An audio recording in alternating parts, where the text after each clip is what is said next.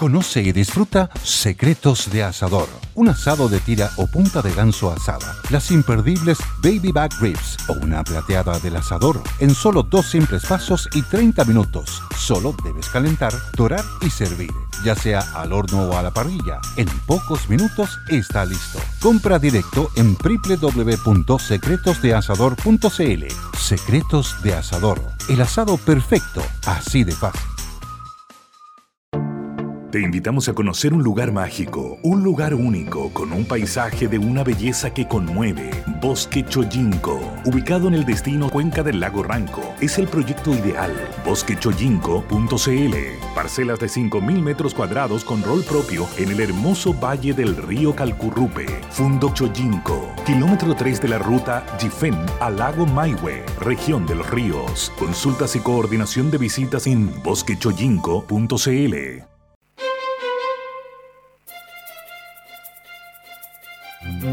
Radio El Conquistador, el medio de comunicación chileno con mayor cobertura nacional, presenta. Buenas tardes, mercado. Estos son los titulares de hoy. Chile se acerca al promedio de la OSD de médicos por habitante, pero aún persiste una brecha en el sector público. El ministro de Finanzas chino en su afán por reactivar el crecimiento económico, reduce el impuesto a las transacciones financieras.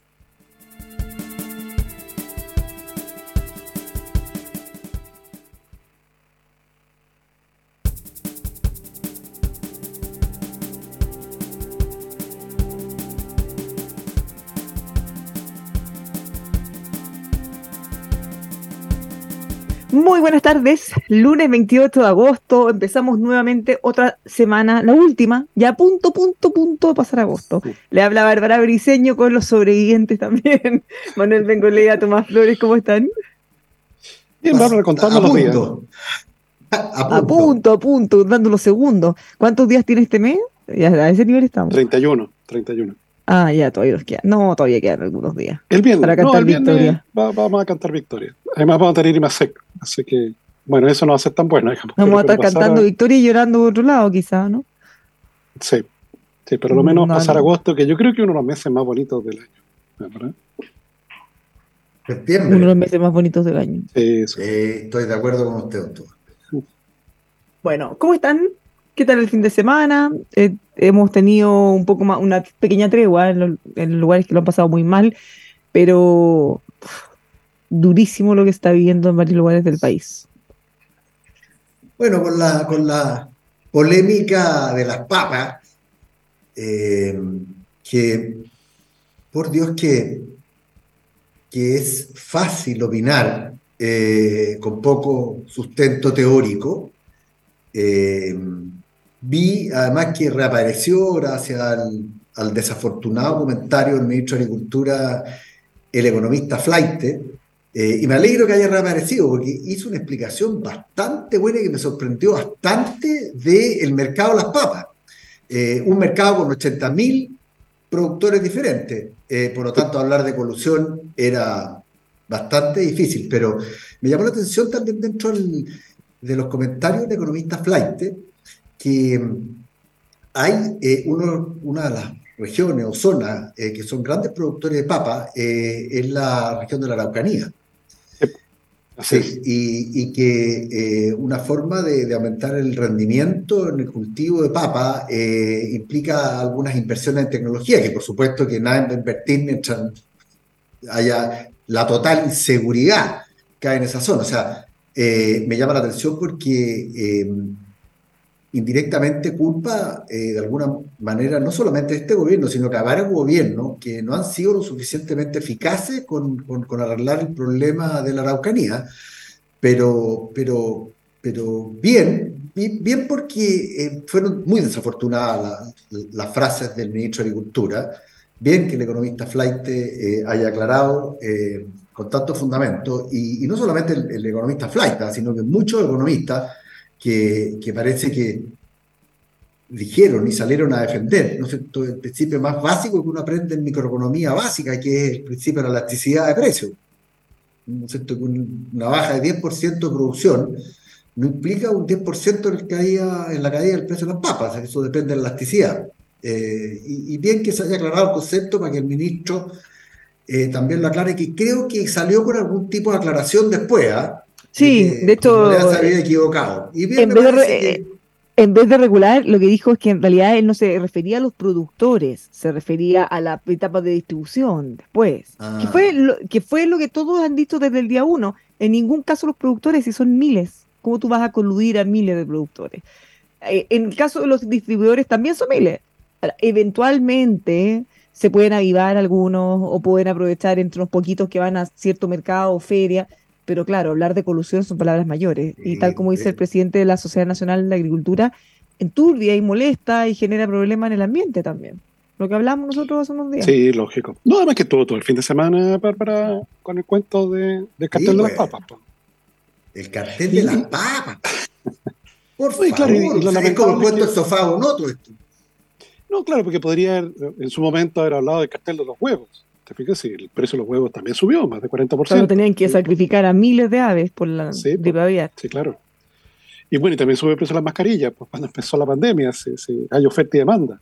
Entonces, y claro, el- el- yo vi el hilo de- del economista Flight, claro, contando justamente la, la reducción importante de, sem- de siembra de papa, dada la baja pre- los bajos precios de la temporada anterior. Entonces, en O realidad, sea, claro, hay- hay una o sea, o sea, de hay muchos factores que están Hay influyendo. muchos sí. factores.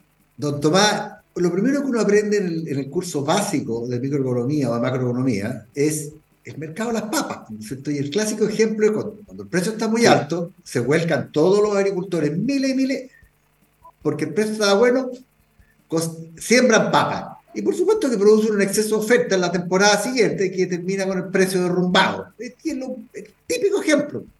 Y no sé por qué el ministro ¿no es cierto? decidió eh, salir con, con- con tanta sandez que, que llama la atención. Perdón. No, yo creo que, mira, observó el fenómeno y, y lo tomó un ángulo político. ¿Te fijas? Si, si el amigo no sabe mucho de agricultura. ¿te? Entonces, lo tomó un ángulo político, tú lo notas por el lenguaje ocupado. ¿Te fijas? De hablar de violencia en relación al precio de las papas. ¿te fijas? Entonces, claro, fue una cosa política total, pero te genera esto, esto, esto, estas reacciones. ¿Te fijas? O sea, las redes sociales estuvieron inundadas de, de ataque en contra de los productores de papa. Y claro, imagínate, tú te lo conversamos con Bárbara el fin de semana.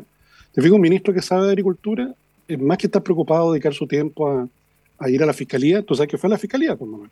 ¿Fue Una de la pruebas que entregó, sí, pues, entregó fotos de camiones cargados de papas. Esas eran las pruebas gráficas. ¿Y de eso la qué significa? ¿Que, que, que, que, que Que estaban escondidas. Claro, estaban escondidas. Y claro, tú dices, "Oye, pero ¿y ¿cómo le sacaste fotos? Estaban escondidas. Entonces, claro, esto era total- es totalmente político. ¿Te fijas? Entonces, claro, se desinflar un rato más. Pero, pero claro, generó esta cosa odiosa. ¿Te fijas? De, de los buenos y los malos. ¿Te fijas? Los aprovechadores. Y claro. Bueno, No, y los tiempos no están para eso. La palabra corrupción es muy dura, es muy dura, ya hemos vivido etapas críticas, entonces empezar a levantarla ahora, que ya tenemos mucho problema, a menos que quisiera desviar la atención o que la rabia de la gente se desvíe de, un- de, no sé, del gobierno o de alguna cosa hacia los productores de papa, por donde se le mire una mala estrategia y que no está pensando. No, claro, porque yo le contaba a Manuel, a, Bárbara el, el- el- el viernes, que claro, a los que tenían sembrada papa durante, durante esta temporada, se sale el río, se lleva, por cierto, toda la, toda la Sí. siembra y te deja puras piedras en el potrero. ¿Te fijas? No es que, no es que Mm. llegue la tierra allí, tú pasas el arado de nuevo y vamos. No, no, tienes que limpiar el campo. Y barro, uy, Oye, y de, repente, y de repente se lleva el, el- el- el río, eh, cambia de curso y, y- y pasa por muchos años por donde está el pochero y hasta ahí Sí, el po. pochero nomás. No, claro, entonces el limpiar los campos es una prioridad hoy día. Porque están hoy día convertidos en, en- En en- en piedras nomás. Claro, porque el último caso fuera barro, Bárbara, tú le pasas el arado. Le pasas los discos después, y- pero es piedra. Te fijas, te, te deja lleno de piedra. Que, que es lógico, pues te fijas la y todo corriente. los lleva- sedimentos de lo que viene arrastrando. Claro, claro. el- el- la corriente se lleva a la tierra y te deja las piedras. Entonces, claro, es muy, muy lamentable. Es muy lamentable. Pero, pero claro, es. y, y claro, dentro de, de este anuncio, yo creo que todavía está cerrado el paso a los libertadores. Bárbara. Yo, de hecho, vi la noticia que había, yo creo que más de 3.000 camiones esperando. Porque, claro, él anunció que estaba importando papas de Argentina. Y tú dices, amiga, ¿por dónde, por dónde lo traen? Pero No, ¿y 100 desde cuándo toneladas, el- el- 100 el- toneladas en un mercado de 300.000 toneladas. De 1.200.000. Al año, bueno, eso es 1.200.000 toneladas de papas. Es el Un mercado millón- Un millón doscientas mil. Y con Mientras 100 100 toneladas. Ya, cree ok. que va a cambiar el curso de los precios. Esa parte también se lo olvidó, parece. ¿eh? Oh, no, qué tierno, qué, qué- qué ternura, porque claramente no hubo. Y además que eh, medio cacho, porque quién la va a traer y cómo la van a comercializar, y a qué precio, Sí. y dónde, con que quiénes, están a como, quiénes. claro, porque aquí están a 1800 el kilo de papa, allá parece que en Mendoza está como a 1500. Entonces, No hay mucha Claro. diferencia porque hay que transportarlas. po. sí, lógico, lógico. Entonces vamos a ver, pues, vamos a ver cómo sigue esta triste historia. Vamos a ver si... Claro, yo creo que sea de Luira, es como la señora este que, que recomendó guardar agua en la lavadora, ¿te fijas? Para cuando nos cortaron el agua. Yo creo que te queda ahí, te queda como una anécdota y, y bueno, son estas cosas. ¿te fijas? El, el actual ministro va a quedar para siempre, como el, el cartel de las papas. ¿Te fijas? Y eso, por eso hay que ser tan cuidadoso en las cosas que, que uno habla. Y por último, hacerse asesorar, preguntarle a preguntarle a algún a economista, porque además las Sí, reacciones fueron muy rápidas y él insistió mucho tiempo. Sí. Si todas las reacciones, todos op- opinaron al tiro que eso estaba mal. Dicho, Bárbara, tal como dice Manuel, eh, el- en las universidades más antiguas, Bárbara, economía se empezó a estudiar en, en la, lo que hoy día llamaríamos facultad de agronomía. Y eran los economistas agrarios. Eh, Por ahí Sí, como pues. que parte el estudio, el estudio de la economía. Bueno, de hecho la Universidad Católica tiene, tiene yo creo todavía esa especialidad, economista agrario. Entonces, claro, el Ministerio de Agricultura uno esperaría que, que lo hubiera, que hubiera un economista agrario que le dijera que sabe, ministro, eh, parece que hay un problema con su, con su, Con su hipótesis. Claro, con su hipótesis. El mercado de las papas eh, el- eh, eh, es más típico y eh, es, como- es como, como la ley de oferta y la demanda. Claro, el otro que se estudia era el del, ¿te recuerdas, Manuel? De la, eh, era amapola, ¿o ¿no? En Holanda, que se produjo un fenómeno de especulación. Sí, pues, no, los tulipanes. Tulipanes. exactamente. Es como Los caso de tulipanes. estudio típico. Sí. De hecho, claro, se, se, se creaban eh, opciones. Te fijas, Sí. se emitían bonos a- en relación a la cosecha de tulipanes. Sí, pero ya pero tendríamos que haber aprendido algo todo eso, Sí, pues, que ya pasó. Es, es que algunos aprenden, pero otros parece que no son muy aptos para aprender. ¿ah? Bueno, a veces echando a perder se aprende y ojalá que en este caso ya sí. Ahora el ministro insistía y ha sido muy, muy, muy insistente, pese a todo lo que le han dicho. No sé si ahora ya con la evidencia irá a parar o va a seguir insistiendo. Cuando más encima se dé cuenta que con esas 100 toneladas tampoco va a generar un cambio en los precios. No, eso es como el cuento de los balones de gas. claro, es muy Que parecido. tanto se publicitaban y todo, las fotos, el balón rosado y muchas fotos, muchas fotos, poca acción. Sí, lo más bizarro en eso, pero no me puedo olvidar, esa, esa entrevista que da Jackson, ¿Ah? eh, en donde detrás de él había un calendario con la foto de él con un balón de gas. Sí, eso es como lo más bizarro que, que- que yo he visto en esa, de esta materia. ¿Te recuerdas la foto, Manuel? Sí, una cosa, y, él con un gorro del mismo color. con el gorrito. Él claro, con un color rosado y atrás el calendario con él mismo tomando otro Sí. balón rosado. Sí, una cosa muy loca. Sí, sí, muy, muy- es como un meme, claro, como tú dices, y esto no fue real. Esto ya como un meme, esto como eh, Chile. Somos un meme, no diría. ¿Y qué pasó con eso? ¿Hasta ahí no llegó? ¿Era solo un plan piloto? Mira, ¿Van voy a, voy a ver, está- estamos a pocos días de que aparezcan los resultados de la empresa estatal. Ah. Y ahí voy a ver qué, qué ocurrió. Porque acuérdate que una de las cosas que se dijeron en esa época era que, como esta cosa operaba a pérdida, el Ministerio de Energía se iba a poner con parte de la pérdida. Ah, sí, porque desde Sí, pues. para tratar de salvar los espárragos, como dicen ustedes, Sí, decían, pues. no, no, si esto lo financió todo energía, todo Sí, pues, energía. vamos a ver. Hasta el, hasta el dato que yo he visto, Oye. no existe tal transferencia. ¿Y quién financia energía? No, Nosotros, no, este es solo público. Todos Los nosotros. contribuyentes. Sí, lógico. No sé. Salió cara la foto, la foto rosada, salió cara. No, es que acuérdense que decían, no, es que esto en realidad era una inversión inicial y por lo que había que comprar los balones y tratan de Sí, justificarlo formas. salió uno de los genios haciendo un parangón con un restaurante. De no olvidar. Ah. Ah, Ya, pero por Dios que tiene que oír tontera uno. Pero bueno, pero yo te traigo una, una buena noticia. Una buena noticia Ya, que tiene que- matices, por cierto. ¿Ya? Eh, Hoy día, efectivamente, o sea, efectivamente el, el- el día viernes, apareció un informe del Ministerio de Salud en donde se mide el stock de médicos por cada 10.000 habitantes. Es el indicador que pide la Organización Mundial de la Salud para ver eh, acceso a la salud.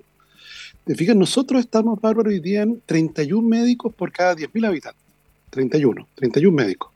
Hace unos años atrás estábamos en 21. O sea, hubo un incremento importante en el stock de sí. médicos que atiende la población chilena. ¿Cuánto es el promedio de la? Bárbaro? 38. 38 médicos por cada 10.000. Entonces estamos, estamos, Bárbara, o sea, estamos cerca. O sea, esto efectivamente no es que tengamos que esperar al 2050 para llegar a este stock.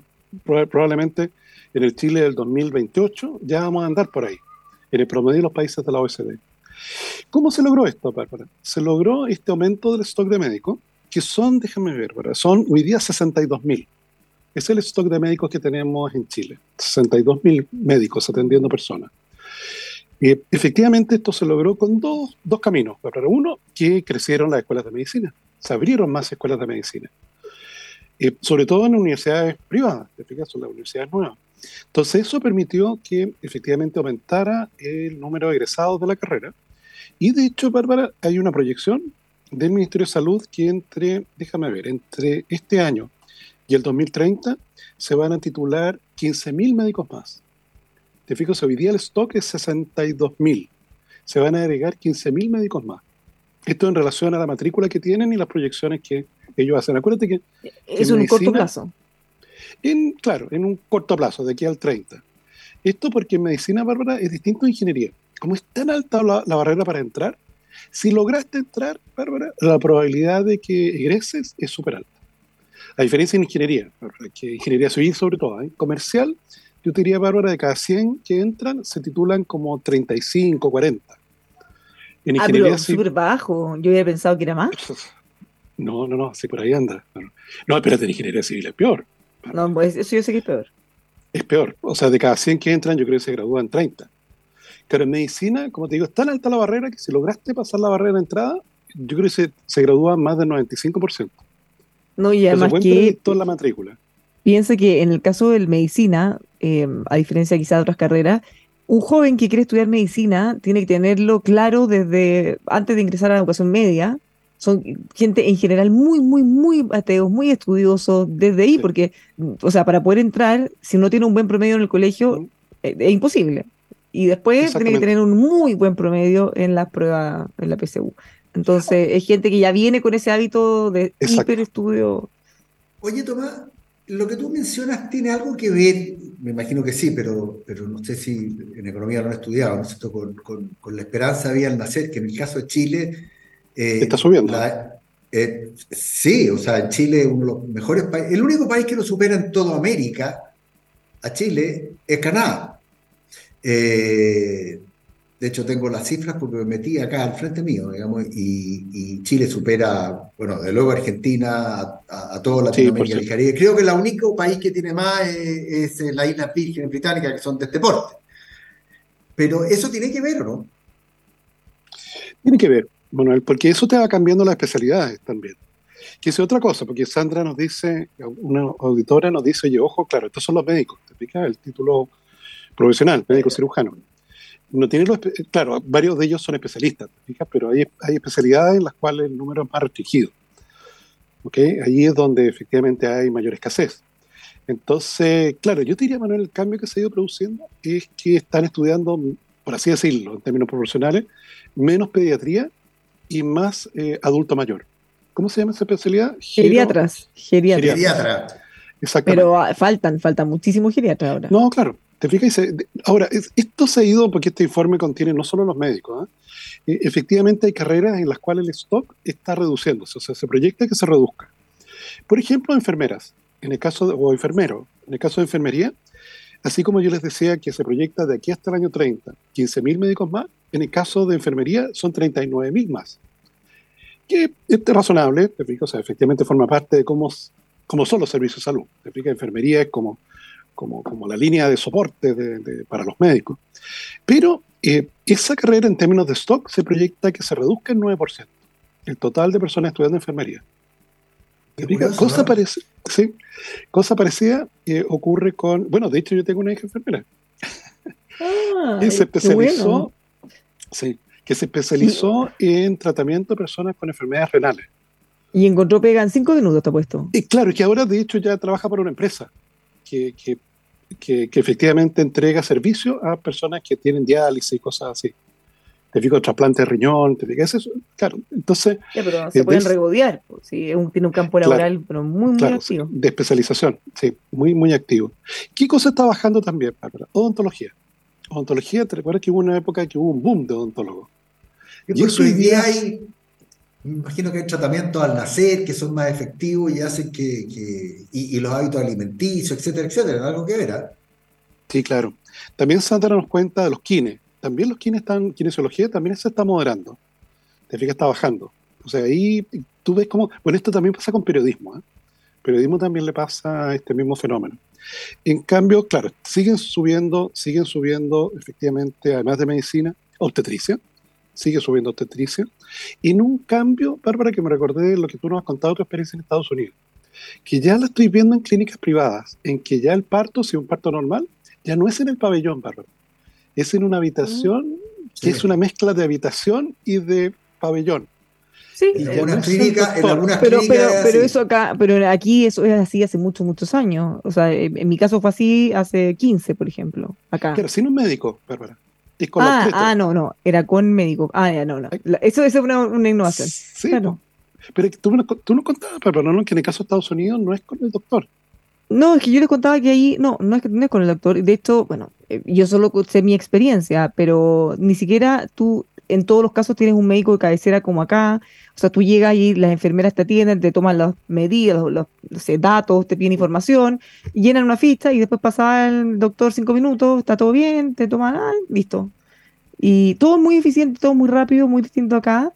Y claro, y después en, en la, en la sala de parto era como una obstetra o enfermera y, las ganas. Exactamente. Entonces ha ido Y, cambiando. y no pasa nada, no pasa nada. Sí, si hay pues, no problema, eh, No, claro, tienen si los problema, equipos suficientes claro, te vas a y pabellón, se levanta la alerta y te vas a pabellón y todo funciona perfecto. Pero, pero al final lo que veis que es mucho, o sea, yo comparo, obviamente estoy hablando de la experiencia que a una clínica, pero la cantidad de gente dentro del pabellón es impresionante. Y allí había una persona. y Sí, alguien en la puerta que era como eh, listo para marcar una alerta si que faltaba ayuda. Y eh, bueno, sigue subiendo tecnología médica, Bárbara, que son los amigos que trabajan en los exámenes, y eh, psicología y química y farmacia. Esas son de las áreas de salud que siguen creciendo. Entonces yo te decía, bueno, está la apertura de más facultades de medicina. Y lo segundo, los médicos extranjeros. Bárbara. Médicos extranjeros, bueno, en esto quiero contar dos, dos, dos, dos, dos fenómenos. Uno, médicos, eh, por ejemplo, argentinos, que se vienen una semana al mes a atender a Chile. Ah, sí, pues. ¿Y Sí, eso o por sea, qué? Porque con Porque un mes, rentable, con, una semana acá, Manuel, es más que tres semanas en Argentina. No, pero además, imagínate la- el círculo virtuoso, porque ellos pueden venir, estar una semana o dos semanas, mantienen su vida, su familia, todo allá. Entonces, en el fondo, y nosotros nos ayuda a descongestionar un montón, sobre todo con especialistas. Pero, Es- pero, yo creo que es súper win-win. Pero para ejercer la profesión de Sí, medicina en Chile, sí, tú sí, tienes que tener un título reconocido. Sí, lo validan. dan el examen, ellos pueden el darle examen. una com el- y todo eso y, lo, y se valida. Así se llama, ¿cierto? Sí. Sí. Sí, sí, sí. Claro, porque en el caso de los ecuatorianos no necesitan el examen. Yo creo que ahí el título es reconocido instantáneamente. Pero efectivamente, dale el examen, Manuel. De hecho, lo que les voy a contar ahora es más impresionante. En el caso de los psiquiatras, Bárbara, psiquiatras argentinos atienden por telemedicina. O sea, ni siquiera tienen que venir para acá. O no, es que eso sí que es impactante porque hay un Impactante. déficit y tenemos unos problemas de salud mental tremendos Sí. y no hay especialistas No, y y, además es receta- carísimo, receta carísimo, electrónica. carísimo. Imagínate si más encima pudiera ser más caro para que más gente pueda acceder a un tratamiento de salud mental. Sería pero espectacular. Entonces, entonces, claro, mira, viste, el capital humano avanzado es cansable. Viaja Qué raro que no hayan salido a reclamar los locales. No, claro, porque imagínate un médico que, tiene, que venga para acá, claro, está a una hora y media de su casa allá en Buenos Aires. Te explica si es como ir de aquí, no sé, a Puerto Montt, te explico de aquí a Viña en auto. Fíjese, se, mira como, como, claro, los recursos escasos se, se reaccionan. Ahora, estamos, está bien, efectivamente el total está subiendo, y en el sector público, Bárbara, es donde está el problema. te fijas, yo te decía que el promedio es 31 médicos por cada 10.000 habitantes, ese es el promedio de Chile. En el sector público, para, son 15, la mitad. ¿Cuántos son el sector privado? El doble, te fijas, ese como 45 por cada 10.000. Eh, te fijas, entonces, claro, por eso están las listas de espera. oye, no, lo que pasa es que yo pienso en, todo este tema la ISAPRE, que algunos sostienen con un candor eh, irreverente, casi como el del señor ministro de Agricultura, que, que no, que se atiendan al sector público, el sector público dar abasto. ¿Cómo dar abasto? No, pues no da abasto. Y no, y el tipo de atención que haya recibido, o sea, 15 doctores cada 10.000 habitantes contra 45 doctores cada 10.000 habitantes. Claro, puede ser que en una hora tengas que atender 6 pacientes. Se explica versus el sector privado que pueden ser, eh, no sé, 3 en una hora. Y bueno, eso se traduce, Manuel, en el estudio que hizo la Comisión para la Productividad de Rafael Bergoin. En el caso del sector público, los pabellones deberían empezar a funcionar a las 8. Parte, Manuel, operando como a las 9, 9 y cuarto. Y dejan de operar, el sector público, y dejan de operar como a las 2 de la tarde. Eh, voy a decir algo con mucho respeto, pero en varios, eh, en varios casos que el desayuno, después del desayuno, o hasta antes del almuerzo o después del almuerzo para alcanzar. Entonces, si eso en muchos casos son los criterios. Esto lo, han visto médicos, esto lo han visto médicos, médicos lo han visto. Entonces, si... ese es el criterio, no, es que no necesariamente es de los médicos, a veces son de los equipos, de quienes programan. No, claro, llegó el médico, no llegó el anestesista. Pero si tú tenías una urgencia a las 4 de la tarde, ¿qué te dicen? No, vayas al día. no, no, la, urgencia, no. pues la urgencia sí, pero es que es distinto la urgencia de vida o muerte que la programada, pues una cirugía programada. Si tú la, programas, no la programas a las 8, la programas a las 9, porque así alcanzan a llegar, tomar desayunito, ordenar, por, dar un ejemplo. Eh, hasta cierta hora, porque si es más de tarde que eso, les va a tomar con el almuerzo.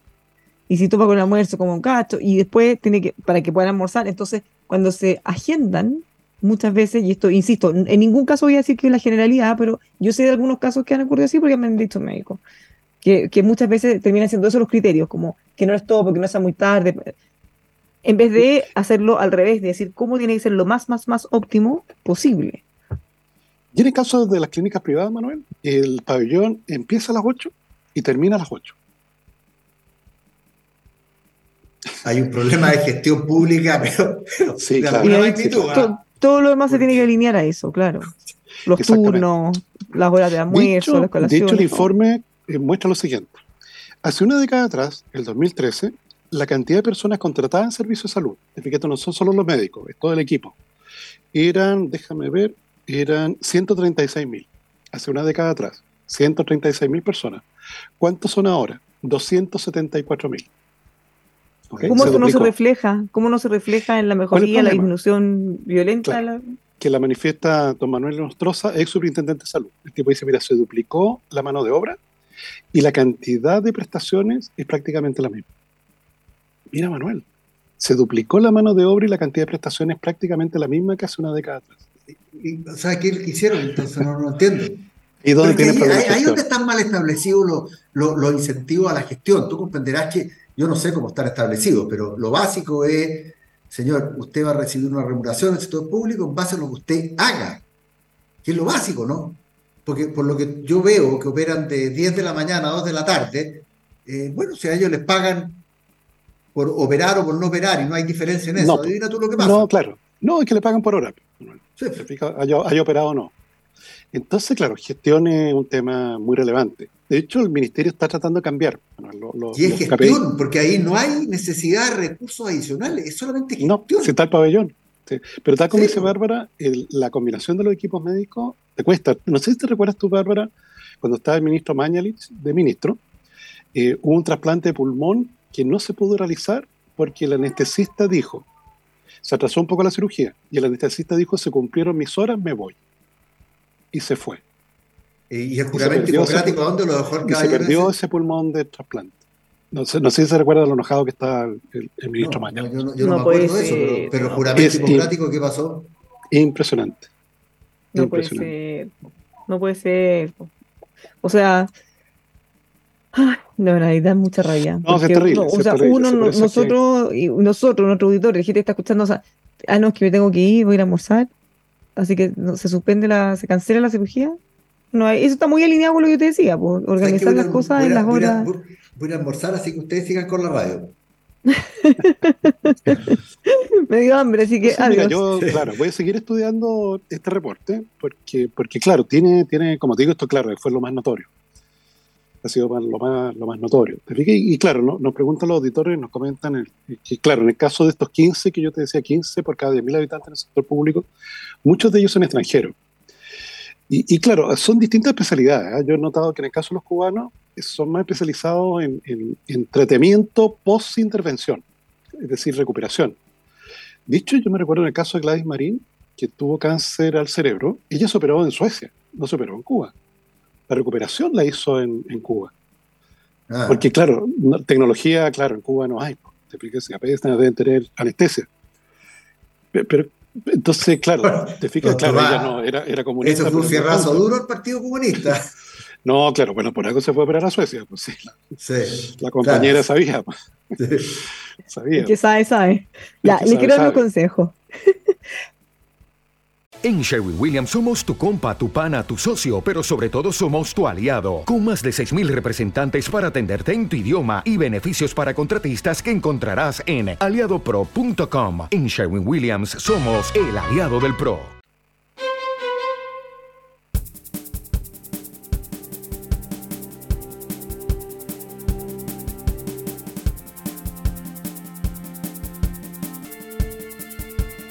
Ya estamos de vuelta. Seguimos en Buenas tardes Mercado en este lunes 28 de agosto. Le habla Bárbara Briceño junto a Tomás Flores y Manuel Pengolea. La clásica vueltecilla por los mercados en que estamos. Bárbara, fíjate que los mercados. eh, a ver, partamos por Chile, porque mm, yo, yo pensé que eh, esta noticia de China, que la vamos a comentar un poquito más adelante, iba, iba como a animar eh, al caso chileno, ¿no es cierto? Eh, pero, pero no ha sido así. Fíjate que eh, partamos por el precio del cobre, 3 dólares con 80 centavos, una muy leve baja con respecto al cierre de la semana pasada. Y el petróleo en 80 dólares con 0,9 centavos, también una pequeña baja con respecto a la semana pasada. Pero el tipo cambio, Bárbara, en 855 pesos con 20 centavos, subiendo casi 1% con respecto al cierre de la semana pasada, que se vio muy impactada por el anuncio de Hacienda, eh, en el cual anunciaba que iba a vender 2 mil millones de dólares. La bolsa bajando, bajando poco, 0,25%. Y veamos el tiro que está pasando afuera, Bárbara. Afuera, eh, a ver, el viernes pasado lamentablemente no pude estar, pero fue un día muy bueno porque yo estaba pendiente de lo que iba a decir el presidente de la Reserva Federal en la famosa reunión de Jackson Hole, que es una reunión de bancos centrales, eh, del auspiciada por el Banco Central de Kansas, eh, donde dijo que, a ver, dijo muchas cosas, por supuesto, pero, pero básicamente dijo, mire, eh, vamos a estar pendientes de qué es lo que sucede tanto con la inflación como con términos de crecimiento, abriendo una, como una ventanilla chica que a lo mejor no subía la tasa en septiembre porque había que ver primero cuál es el impacto de la tasa política monetaria y cómo esto se transmitía al sector real. Y muchos lo interpretaron como que probablemente no hayan posteriores subidas de tasa. Y el mercado, eh, que en la mañana está levemente negativo, terminó bastante positivo. Sigue positivo hoy día, eh, más tranquilo por supuesto, sube el Nasdaq 0,4, el Dow Jones 0,4 y el S&P 500 0,4, casi todos los sectores, casi todo digo, eh, muestran pequeñas alzas y, yo te diría, Bárbara, que además eh, en el tema de, de, Europa, por ejemplo, hubo también eh, alzas, el, DAX alemán subió 1%, Inglaterra una pequeña subida, Francia subió 1,32, eh, Milán subió 1,2. eh, por lo tanto, parece que las palabras de, de, de, la Reserva Federal, de- del señor Powell, fueron bien recibidas por y continuamos con ese envión. Pero, y adicionalmente, y aquí viene mi, mi noticia, ¿no es cierto? Eh, el ministro de Finanzas chino salió con la noticia de que eh, iban a reducir a la mitad el impuesto a las transacciones de instrumentos financieros, acciones. Lo bajan de 0,1% a 0,05% en, ¿no es cierto?, un afán de darle más dinamismo al mercado de capitales. Eh, darle un poquito más de, las acciones chinas han caído bastante eh, y un poquito la, la, idea de la autoridad es que ¿no es el mercado de capitales también tenga un envión para que colabore con eh, el crecimiento económico de China. Adicionalmente, también hubo algunos cambios eh, desde el punto de vista de normativa eh, en lo que se refiere a las eh, empresas que, que, debutan o, que han debutado hace poco en bolsa, siempre con el ánimo, ¿no es cierto?, de evitar la especulación. y, por supuesto, que el mercado chino se lo tomó súper bien. El primer impacto, una vez conocida esta noticia en la autoridad china, fue un 5% de aumento del precio de las acciones, que en el transcurso del día, del día en China, fue eh, como perdiendo ímpetu y, terminó, fíjate que terminó, no, o sea, terminó subiendo 1% eh, Hong Kong, 1,1% Shanghai, eh, Japón también subió, Australia también subió y Corea también subió. Así que yo te diría que en general el ánimo del punto de vista externo eh, está, está bien, eh, están subiendo. Eh, las palabras de, y, voy a contar un poco más, del el presidente de Federal fueron bastante bien recibidas. como lo hemos comentado muchas veces en este programa, el mes de agosto ha sido un muy mal mes para las acciones, también ha sido un muy mal mes para los bonos. Y ojo que los bonos también, eh, la tasa de los bonos, eh, después de las declaraciones del presidente de la Federal, también han empezado a bajar. Así que vamos a ver cómo se desarrolla todo esto, porque todavía falta, ¿no entre otras cosas, falta un dato bastante importante que aparece el próximo viernes eh, de inflación. Faltan los datos de empleo e inflación del próximo mes, porque se junta en septiembre la Reserva Federal para ver qué va a pasar. Pero las probabilidades de que suba la tasa entonces son bastante bajas y eso, de alguna manera, también incide e influye en lo que vaya a ser nuestra gloriosa institución del Banco Central. Bueno, el miércoles vamos a tener cifras de desempleo LINE. Este miércoles. Y este, a ver, este miércoles, ah, ya, pues, sí, pues, este miércoles vamos a tener desempleo LINE y el, y el viernes vamos a tener IMASEC. IMASEC. Inflación el 8, el 8 la próxima semana. El próximo viernes. Y se junta el 12, si no me equivoco. No, no, el 5. El 5 ah, antes del dato de inflación. Sí, el 5 en la reunión, donde van a bajar la tasa 75 puntos, creo.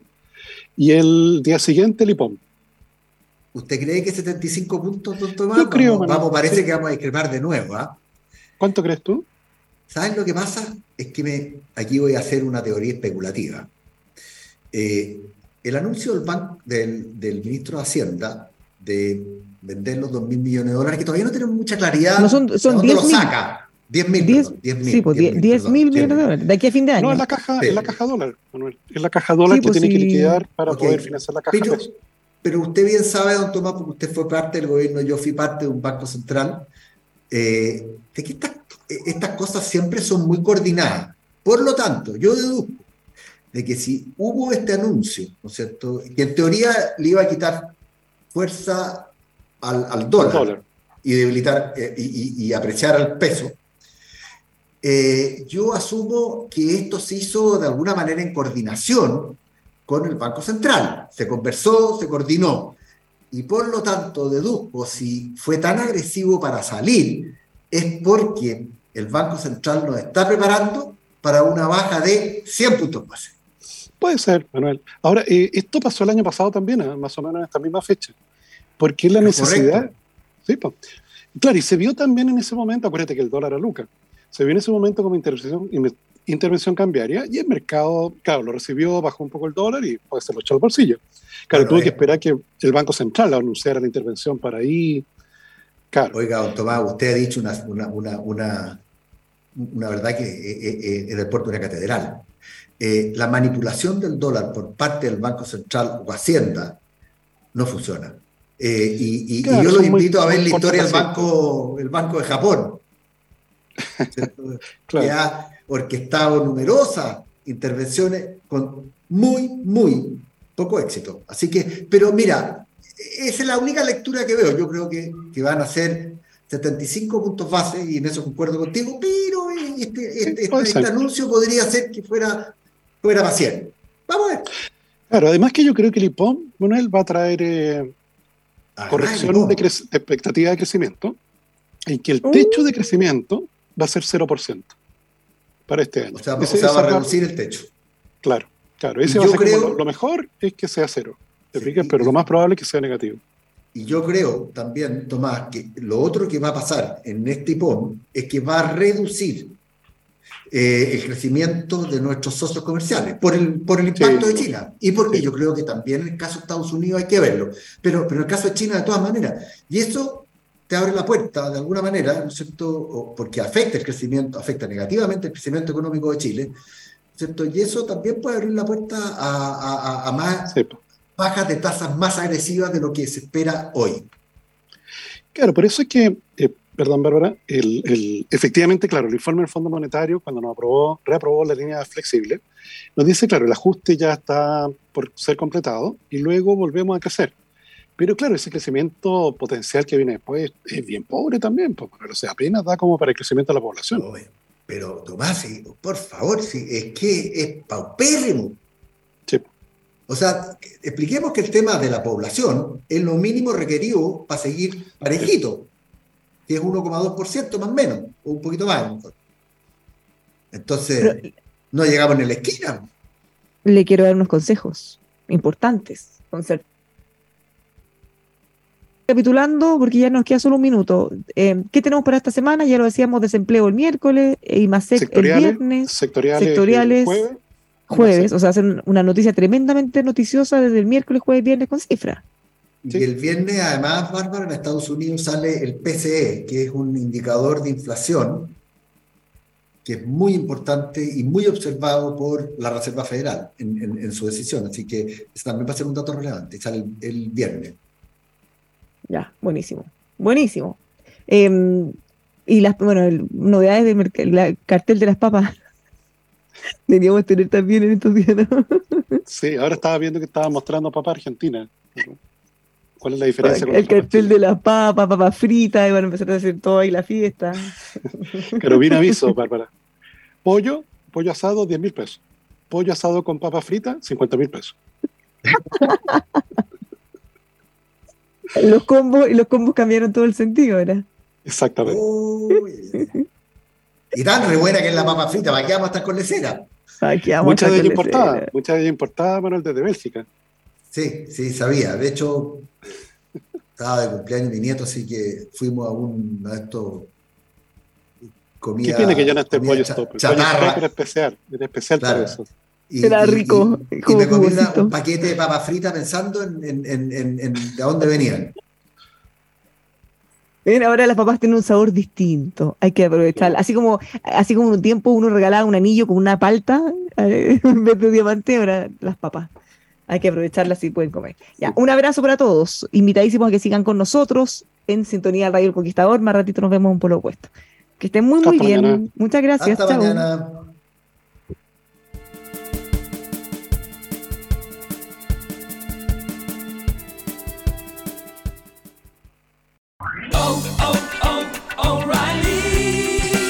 You need parts? O'Reilly Auto Parts has parts.